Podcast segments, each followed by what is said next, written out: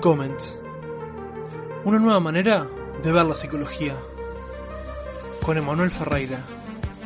Por más información, arroba Comments en Instagram.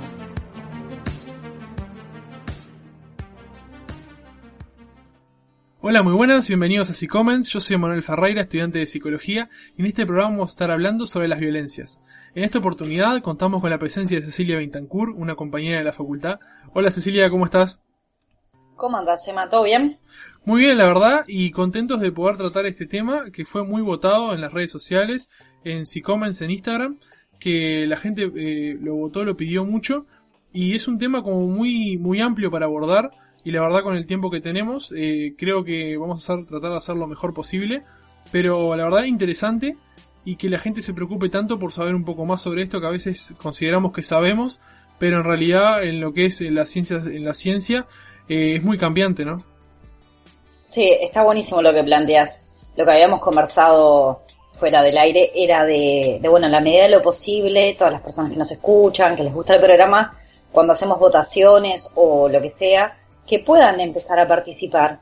En decir, bueno, me gustaría que toquen tal tema por tal motivo, o poder hacer alguna acotación o lo que sea. Porque lo que nos planteamos muchas veces con Emanuel es cuando trabajamos juntos, en más allá de que disfrutamos de este proyecto, en poder pensar con los otros. No queremos que seamos tipo, bueno, vamos a venir a dar clases sobre violencia. No, sino aunque sea un ida y vuelta. Claro, que sea algo más que sea eh, ustedes participen también, en lo cual ustedes pueden mandar audios contando una experiencia personal, pueden mandar una pregunta, decir, eh, por ejemplo, eh, en este caso, quiero que hablen sobre violencia y me gustaría que se pregunten tal y tal cosa. Eso también puede pasar y en realidad lo que más queremos nosotros no es mostrarnos como personas que saben, porque en realidad la, la, intención de todo esto, de C-Comments, es que todos formemos parte y todos estemos, como quien dice, conectados en esto y participando y aprendiendo, porque yo también estoy aprendiendo, Cecilia está aprendiendo, lo que nos escuchan espero que también estén aprendiendo, y es la idea esa de compartir y pasar un lindo momento eh, junto con, con personas que, que tienen una, algo para comentar, algo para aportar y que nos pueda ayudar en nuestro día a día porque son cosas que todos vivimos, como es el caso de la violencia, y que la vemos presente, ¿no? Sí, por supuesto. Bueno, para comenzar, o sea, la primera pregunta me parece que la indicada sería que a pesar de que hay muchos conceptos de violencia, ¿no? Y no todos están de acuerdo en un concepto solo, ¿cuáles son los más predominantes? Bueno, al respecto estuve chequeando algunos papers científicos y me gustó mucho uno de Martínez Agustín, que, como vos decís, uno de los principales problemas que ha habido para poder abordar la, violencia es la falta de una definición precisa. Porque la violencia la tenemos que entender como que se eh, expresa de múltiples formas. De la manera desde que se mire, desde la disciplina en la cual se estudie, podemos hablar de ciertas definiciones. Entonces es mejor hablar de las violencias que hablar de la violencia en forma singular. Claro, es un tema que, por ejemplo, eh, se toma mucho en cuenta. En realidad, la que es medible sería la violencia física y la violencia psicológica, como que se tira a un lado porque en realidad no, no podemos constatar del daño que genera en el otro, ¿no? Sí, siempre hay como un consenso en las definiciones, ¿no? Como bien vos decías. Y la violencia básicamente se va a entender como que la única violencia eh, en sentido estricto es la que es medible e inconstatable, es la violencia física. También nos van a decir que hay un uso de una fuerza que puede ser abierta o escondida, que básicamente lo que está buscando es obtener algo de un individuo o de un grupo que no nos quiere dar libremente. Sí, y por ejemplo, en el caso de una opinión personal, ¿no? Que yo pienso que a pesar de que la violencia sea física, eh, También, o sea, hay violencia psicológica en la cual afecta en que nosotros no podamos responder de la manera correcta hacia, un estímulo en el cual nosotros nos vemos amenazados. Eh, nos limita eh, psicológicamente eh, a, a, reaccionar y a defendernos en muchos casos, ¿no? Sí, es que la violencia, si la pensamos por ejemplo como violencia física, no solamente va a repercutir en el cuerpo. Hay que dejar de pensar eh, bajo categorías eh, dicotómicas, ¿no? No es que está el cuerpo por un lado y la mente por otro, sino que somos un conjunto y también desde ese lugar nos tenemos que empezar a entender. Claro, es algo muy muy importante eso, que a veces nosotros pensamos que son dos cosas separadas y en realidad son dos cosas que están muy conectadas y conviven constantemente. Y un caso muy común es el caso del bullying, o sea, la violencia ya sea eh, en los centros de estudio, en escuelas, en liceos, es algo que está muy presente y en el cual a veces eh, puede ser eh, física, puede ser psicológica, pero en realidad de las dos maneras, o sea, paraliza mucho a la persona y la, en las dos maneras repercute psicológicamente a la persona. Sí, con respecto a eso que vos decís, por ejemplo, ¿no? Eh, cuando se encuentran las definiciones de violencia, siempre se, se habla de dos actores. Entonces, por un lado va a haber un actor que es el violento, que es el que realiza la acción, y después va a haber una persona que es la víctima. Pero la víctima siempre la vamos a encontrar como en una calidad pasiva. Y esto, por ejemplo, que vos decís del bullying, eh, lo que nos dificulta este tipo de definiciones es que deja de lado el entorno social. Entonces no se entiende ni el entorno social, ni la historia, ni los terceros sujetos, que son importantes. Y al respecto, Bordia, por ejemplo, nos habla de la violencia simbólica. Entonces él la va a definir como que hay una aceptación, hay una internalización por parte del dominado de todos esos esquemas de pensamiento, de valoración dominante, que hacen que, hacen que precisamente eh, sea invisible la relación de dominación. Sí, claro, o sea, lo que plantea, así como diciéndolo burdamente, es que en realidad tiene que, tiene que haber una persona que cumpla el rol de agresor y otra persona que cumpla el rol de víctima. Y si en realidad la persona no cumple el rol de víctima, como podemos decir, ah, te, te maltratan porque vos querés o te pegan porque vos querés, eso decido eh, dicho burdamente, eh, es, es, eso, se trata de como que las, eh, tiene que haber dos personas o más que cumplan esos roles de agresores y de víctimas en los cuales si no, no funciona la violencia. No, no, no funciona, pero no podemos dejar de lado el contexto. Si nos referimos al bullying es, bueno, lo podemos pensar, perfecto. Hay alguien que agrede y hay alguien que es agredido, pero ¿qué es lo que está pasando? Porque se da dentro de una situación, dentro de una institución puntual y hay por omisión o lo que fuere. También el resto de las personas están involucradas y son parte. Claro. Eso es lo que es muy importante a veces eh, en el hecho de dónde se, ejerce esa violencia y por quiénes están amparadas. En realidad, si la persona tiene, eh, la víctima, tiene la, posibilidad de hablar con, con dichas personas responsables del, centro o personas ya sea padres, hermanos o lo que sea, contarle la situación. Porque a veces, muchas veces la violencia física o psicológica eh, limita mucho a las personas. Las deja paralizadas, no saben de qué manera actuar. Y en realidad es algo, es algo raro. Porque a pesar de que la violencia es la que, la que hace daño, en realidad la misma violencia es la que sigue alimentando y sigue dándole, dándole fuerza para que esa cadena se cierre a sí misma y en realidad mediante la violencia también genera el silencio del otro. Y, o sea, es una, es un mecanismo como que se autoalimenta, entonces es la única manera de cortarlo es tomar, eh, ser valiente y hablarlo con alguien o enfrentarse a la situación. Sí, tenemos que todos estar más atentos frente a situaciones eh, que son violentas o pueden llegar a ser potencialmente violentas en algún momento, ¿no? Esto que vos decís, eh, cuando sucede en cualquier ámbito alguna situación así, lo que se hace es, bueno, amparar a la víctima, pero se deja de cierto lado, de cierto lado se deja por fuera al agresor. Lo que básicamente se hace es, bueno, vamos a defender a la víctima y castigar al agresor y estamos todos de acuerdo, por ejemplo, en un hecho de violencia doméstica, de violencia de género, que, la, que el victimario sea castigado. Pero también hay que saber qué es lo que está pasando. Porque si no nos ponemos a pensar en por qué esa persona está agrediendo o qué estructuras están en juego, ya sea machismo, patriarcado, alguna situación de, maltrato o violencia infantil en su momento, eh, lo único que vamos a hacer es que eso se pueda llegar a reproducir nuevamente, tal vez no con esa persona, pero después sí con otra.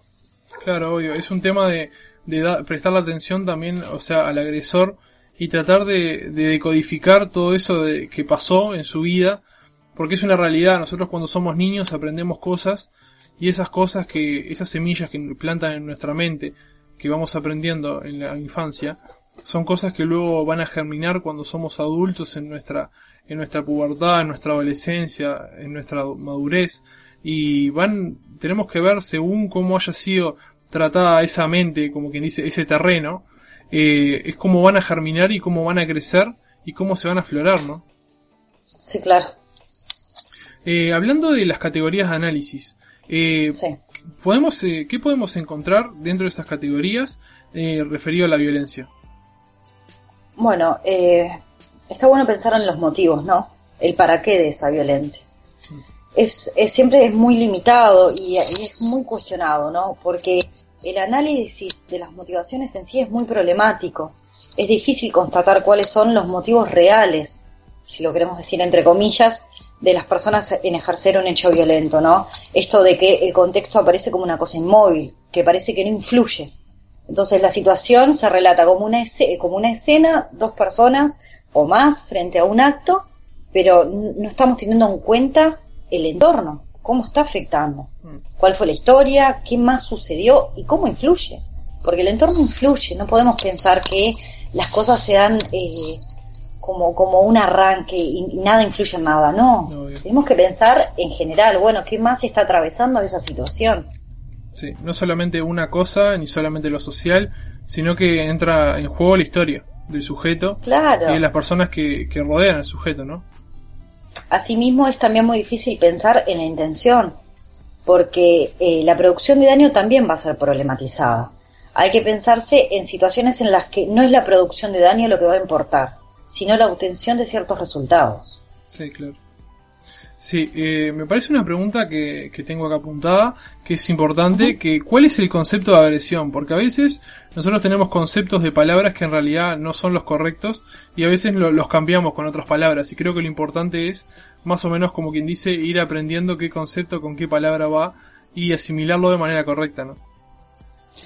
Eh, a mí me gustó muchísimo un paper científico de Carrasco y González eh, que, los, que lo que da son aspectos conceptuales de la agresión, ¿no? Entonces nos aporta definiciones y modelos que nos ayudan, modelos explicativos sobre eso. Y ellos lo que nos van a hablar es que el concepto de agresión es un, un comportamiento básico y primario en la actividad de los seres vivos. Entonces está presente en la totalidad del reino animal. Es un fenómeno, es un fenómeno multidimensional, entonces que están implicados un gran número de factores. Entonces se puede manifestar ya sea a nivel eh, físico, emocional, cognitivo, social, pero sin embargo, si empezamos a revisar eh, las concepciones que se tienen, volvemos a llegar a lo mismo muy parecido a la violencia, ¿no? El objetivo siempre va a ser dañar a una persona o a un objeto. Eh, muchas veces aparece como una respuesta frente a un estímulo que es doloroso. Es una conducta voluntaria una conducta eh, punitiva, destructiva, que está dirigida a una meta concreta. Claro, y esto es muy importante porque los, eh, solemos confundirnos estas palabras con otras, y en realidad lo importante, porque ¿qué diferencia encontramos entre agresión e ira y hostilidad? Ah, me encanta eso. Em, para eso te voy a, te voy a regalar una. Eh, me gusta mucho agresión versus agresividad. Me parece muy interesante empezar a definir desde ahí.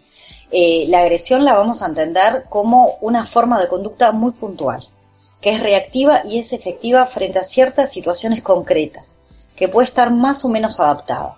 Cuando, cuando quieramos hablar de la agresividad, la vamos a entender como una disposición. Y esto nos ayuda a entender un poco el resto, ¿no? La ira. La ira es un estado emocional. Vos podés estar eh, enojado, molesto, y eso puede, en una escala de intensidad, obviamente, subir y puede este, ser una, ru, una, una furia, una rabia más intensa, pero surgen ante un acontecimiento que es desagradable y no va a estar dirigido a una meta, que es lo que encontramos en la agresión. Y sin embargo, en la hostilidad ya connota un conjunto de actitudes negativas.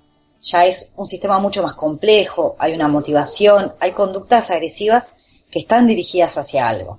generalmente están pensadas. Claro, están pensadas, ya y están van, dirigidas a algo. Y, por ejemplo, también es importante ver que es algo social, ¿no? Porque a veces, eh, ya sea a pesar de que la palabra hostilidad no lo usamos tan, tan seguido en nuestro vocabulario, ¿no? Es una palabra que no, no está tan tocada, o sea, usamos a esas personas mala o, o mala leche, como podría decirse. Eh, en realidad, es algo que que es esa persona que como que constantemente, ¿no? Está siempre pensando, o sea, haciendo cosas con un mal dirigido. Esa persona que está pensando constantemente en que, ¿cómo puedo arruinarle el día hoy, no?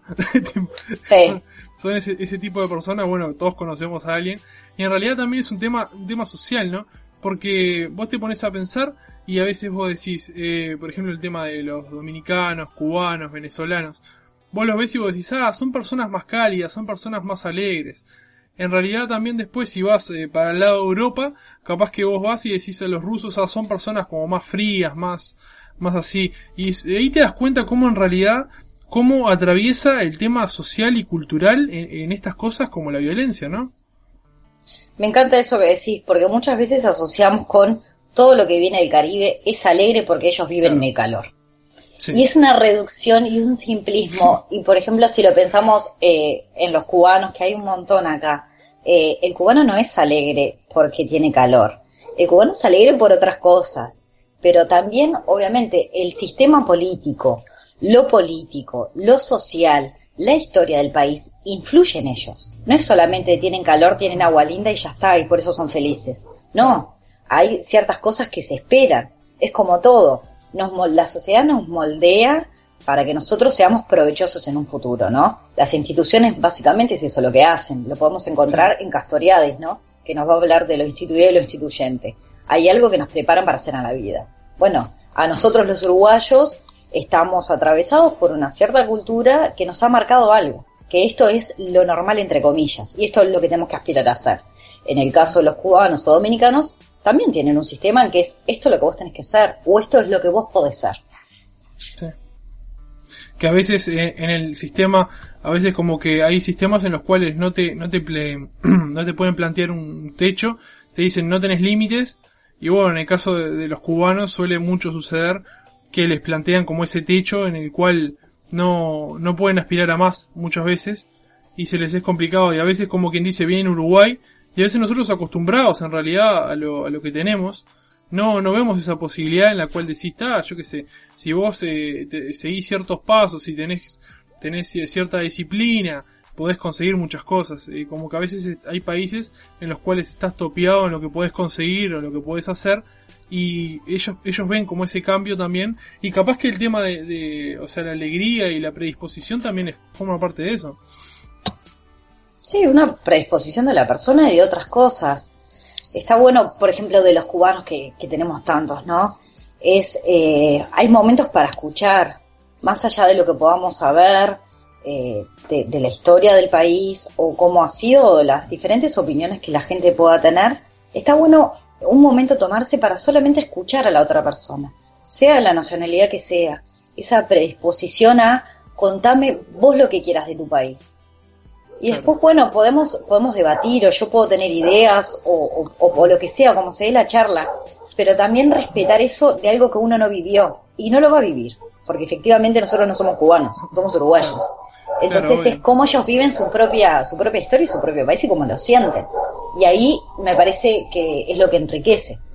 Sí, obvio. Y es un tema muy importante, no sé si vos lo ves, que en el tema de la violencia, cuando vienen muchas personas de, ya sea de Cuba, República Dominicana, Venezuela, que los tratan de como que te vienen a robar el trabajo.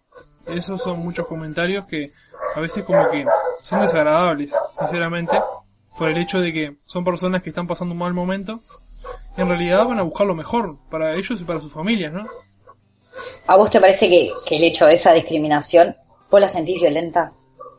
A mí me parece que es algo en realidad mezclado de violencia con, con no haber conseguido objetivos en su propia vida me parece como que esa predisposición de a veces criticar a otro, porque en realidad está dispuesto a hacer una cosa que en realidad vos la podés hacer, pero no estás dispuesto ya sea porque tenés que esforzarte y tenés eh, y no ganás lo que esperás, pero eh, ellos eh, para salir adelante van y lo hacen, es lo mismo como el caso acá, un uruguayo ¿Quién se va a poner a decir, ah, tengo un trabajo para, para hacer de, de bachero, lavar eh, losa, platos y vasos en un restaurante de madrugada? Pero si uno se va, de acá un uruguayo, se va a España a vivir, en realidad le dicen, ah, bueno, tengo este trabajo de bachero, va y lo agarra sin pensarlo.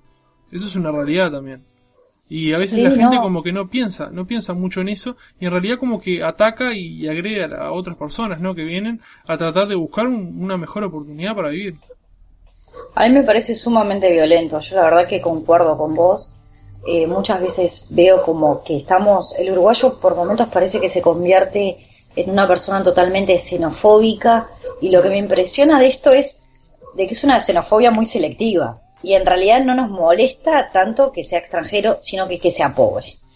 es no nos va a molestar que venga un empresario de X país y ponga acá una empresa, un kiosco, lo que fuera. Nos va a molestar aquel que consideramos que nos va a atacar, aquel que es pobre, aquel que generalmente es un laburador igual que nosotros.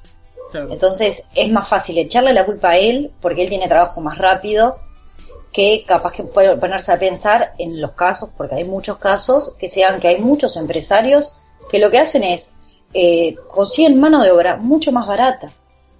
Entonces lo que hacen es, bueno, yo sé que al uruguayo le tengo que pagar esto, que el uruguayo tales derechos los conoce, me voy a aprovechar de esta situación. Y ahí también eso, eso también es violento. Aprovecharse de esa situación es difícil, porque emigrar, eh, emigrar no es para todo el mundo. Y en realidad el desarraigo de un país, eh, me parece que es un tema súper lindo ese, pero es muy doloroso. Sí, sería algo, sería algo lindo como para, como para tratar con personas, ¿no? Y hacer un programa y que todos hablen y cuenten su experiencia, ¿no? está muy relacionado con tu programa de duelo. Bueno, es lo mismo, es un duelo que uno tiene que hacer. Sí, es algo, es algo la verdad que para hablar y para contar y creo que no todos lo viven de la misma manera porque capaz que hay personas como que son más arraigadas a su familia, hay personas que no tanto, pero en realidad todos van a sufrir esa, esa, ese cambio. Y sí, hay algo que, que está, hay algo que se está perdiendo, ¿no? Y, y, eso implica un dolor, puede ser más adaptativo o no, pero, pero hay un dolor, está el, la persona extranjera que viene acá y vive escuchando música de su país y hay gente que tiene que anular eso. Yo estuve un tiempo en el exterior y yo sabía que iba a volver a Uruguay y me acuerdo que el primer mes me pasé escuchando la vela puerca y tomando mate y era, era todo lindo. Pero cuando ya pasó el segundo mes y todavía me estaba quedando, fue como que en un momento quería anular un poquito eso, porque cuando uno está lejos de su país, empieza a extrañar un montón de cosas que cuando estás en tu país no, te das cuenta, no las valoras capaz. Mm. Y cuando no las tenés, sí las extrañas. Sí, eso es lo, es lo, difícil y bueno, son no todos lo viven de la misma manera y, y está obviamente que es complicado todo cambio. Eso es entendible. Sí, nos tenemos que... Son nuevos modos de, de habitarnos y no estamos siempre preparados y eso es lo rico de viajar y de... Y por ejemplo estos intercambios, eh, de aprender algo que desconocemos, de pensar con otros otras cosas, de analizar otras cosas que están buenas. Eso nos ayuda a, a no pensar las cosas de un, desde un solo lugar, desde una sola perspectiva, sino pensarlas como no hay un A o B. Puede haber multiplicidad de cosas y se puede pensar de un montón de maneras. Y eso nos enriquece a todos y suma. Sí. Bueno, una pregunta que tengo también que me parecía como importante para, para marcar la diferencia, ¿no? Que solemos tomar los significados de, agresión y violencia cotidianamente como lo mismo, ¿no? Pero son diferentes, ¿no? ¿Qué, cosas se diferencian? Lo que pasa, Emma, es que eh, hay muchas definiciones de violencia que no se distinguen claramente del concepto de agresión, ¿no? hay están muy entreveradas. Sí, hay muchas definiciones de violencia que no se distinguen, eh, por ejemplo, no sé, es voy a, tomar este concepto de Eliot, que dice que es una amenaza o uso de la fuerza física con intención de causar heridas, daño o intimidar a otra persona. Lo que vamos a encontrar más fácil hoy que vos decías ese término trayéndolo como lo burdo de mala leche, que el término de violencia se suele emplear como para referirse a conductas agresivas que van a estar como más allá de lo natural. De lo natural estoy hablando en un sentido adaptativo, ¿no? Muy entre comillas. Que ya están caracterizadas, que ya están como caracterizadas por otro ímpetu, hay otra intensidad, ya están como asociadas más a, una destrucción, a una perversión, algo más maligno. Sí, sí, para, para no decir otras palabras, está bien. Para no decir otras palabras. No, sí, esa es como la diferencia como para hablar algo más intencionado y prolongado en el tiempo y lo otro es como más, más efusivo, en el cual yo que sé, capaz que tuviste, hoy le erraste algo en el trabajo y estás, o yo que sé, y discutiste con tu pareja y tal, después llegas a tu casa y como que estás ahí, que apenas te tocan y ya es como que estuvieras en carne viva, saltás. Y lo otro es como más, como quien dice, tipo, ya estás predispuesto a, a hacer el mal, como que podríamos decir. Sí, yo las entiendo como más así, ¿no? Como, al menos en mi, a mi parecer, yo tomo la agresión, o siempre tuve el concepto de agresión, como, más como una reacción, más allá de que hay personas que pueden llegar a ser agresivas, ¿no? Como con esa cosa más mala.